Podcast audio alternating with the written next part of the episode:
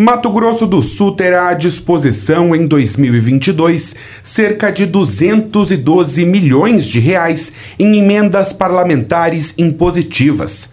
O dinheiro será destinado para auxiliar a manutenção da máquina pública e para obras e benfeitorias nas mais diversas áreas. Do valor, estão garantidos a ampliação da maternidade Cândido Mariano, que passará a ser o Hospital da Criança, e a criação do Hospital do Idoso.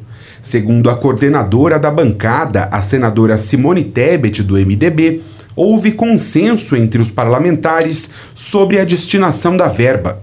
O governo do estado vai receber 46 milhões de reais para a aquisição de equipamentos e custeio geral da saúde pública, além de outros 25,8 milhões de reais para a segurança pública. Campo Grande vai receber 33 milhões de reais para obras estruturantes e Três Lagoas outros 15 milhões de reais para a continuidade das obras do anel rodoviário. O Departamento Nacional de Infraestrutura e Transporte, o DENIT, vai ficar com 50 milhões de reais para obras na BR 419 que liga Rio Verde a Aquidauana. A lista completa das emendas está disponível no portal RCN67, na página CBN Campo Grande. De Campo Grande, Marcos Moura.